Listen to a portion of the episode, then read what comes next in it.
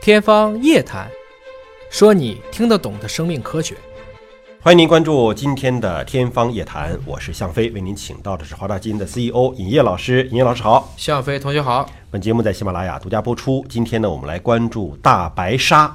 大白鲨光在恐怖电影当中出现，但其实大白鲨确实有超强的健康能力。第一个抗癌，嗯，第二个长寿，第三个还有一个超强的自愈能力，像金刚狼那种啊嗯啊，划个口儿，人家自己能够长好喽。对那么大白鲨的这种健康能力源自于哪里呢？那么对于大白鲨的全基因组测序，为大家揭开了面纱。嗯，我们请叶老师帮我们分析分析。大白鲨是一种活化石啊，我们都知道鲨鱼是软骨鱼，所以大白鲨从几亿年前演化至今，嗯几人就没变过，说明它已经完全很流畅了。没有人之前，这几乎是没有人对付得了的。嗯它的牙齿终身可以再生，所以它也不用一怕辈子长牙，对，它不是怕吧嗯崩牙，它就是相当于海里的老虎。嗯，那老虎呢，其实想吃个东西很难，这海里鱼嘛，这嗯个还是很容易去找的。它等于是说牙意外脱落也会自己再长出嗯来。它是这种一排一排一对排一对排对的对，这么去长啊，那比人强多了。对大白鲨呢，实际上也拍过很多，电影甚至名字就叫大白鲨，对嗯就是恐怖电影，所以是很有意思的。所以大家对大白鲨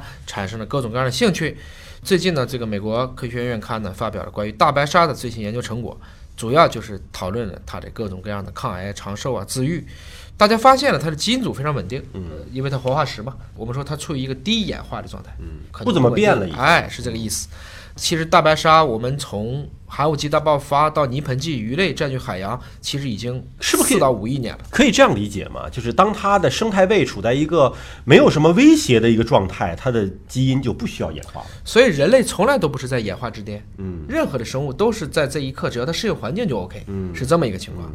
大白鲨一共发现它有四十一对染色体，基因组大小大约是四点六个 G，就是人的一点五倍吧。比人还多。对，GC 含量大约是百分之四十四，就是其他就是 A 和 T 嘛，所以现在说是 G 和 C，宠物序列占到百分之五十八点五，所以它就有非常大比例的转座子，嗯，就是它有些基因可以跳，这就是大白鲨这五亿年来的基因组的情况。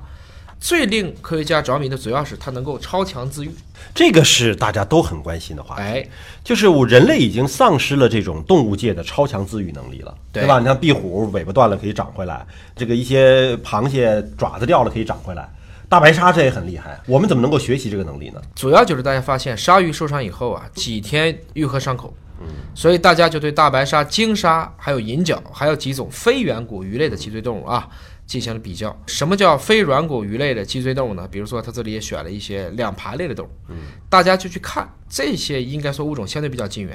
那么为什么它可能会产生这种基因组上的稳定性，还有这些基因功能上的适应性呢？基因组不稳定，我们理解成 DNA 的损伤就会累积，嗯累积多了就产生突变了。对，就变成了癌症。嗯我们以前说大象是因为有二十套 P 五三的拷贝，对，就抑人癌基因，哎嗯是吧，？嗯人只有一套，它有二十套。而大白鲨呢，它的基因组其实是一个非常非常稳定的，基因组稳定就造成了它的基因组在修复损伤反应和损伤耐受性上产生了大量的适应性的变化。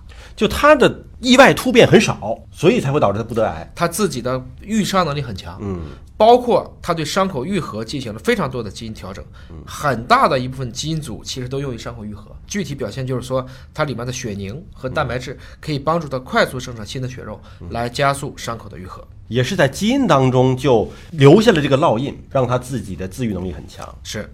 另外呢，在海里面好像不需要嗅觉，其实恰恰不是。我们都说有一点儿血，鲨鱼就会过去对，所以它的嗅觉受体其实也是有意思的一个研究方向。非常灵敏的。大家以前是认为呢，大白鲨具有非常敏锐的嗅觉，但最后发现它在基因组当中只有有限的嗅觉基因。哦，就对特别类型的味道，哎是吧？但是呢，它拥有一个可以扩展的 VR2 的一个基因家族，就表明它可能有其他的机制来控制。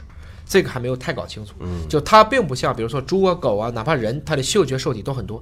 大白鲨就这一个组，但是它嗅觉为什么这么灵敏？在怀疑是不是有其他的一些机制，包括它这有没有其他的一些化学信号的机制。嗯。从理论上讲呢，大白鲨呢，这个体型是更大的，因为动辄也能上吨甚至几吨。那么寿命长的动物都有更多的细胞，应该说应该发生癌变，但实际上鲨鱼的癌症发病率并不高于人类。所以呢，大家最后结论就是它的基因组的稳定性，还有遗传变化在 DNA 的修复损伤和耐受当中的作用，或者就可以解释这个鲨鱼为什么没有更高的癌症发生率？嗯，它的这种基因组的稳定性，好像是人就无法学习的，对吧？ 人家是亿万年的演化，演化成这样了，这这人无论如何也无法达到的一个高度吧？对，嗯应该来讲呢，每一个动物都有自己特殊的一些方式。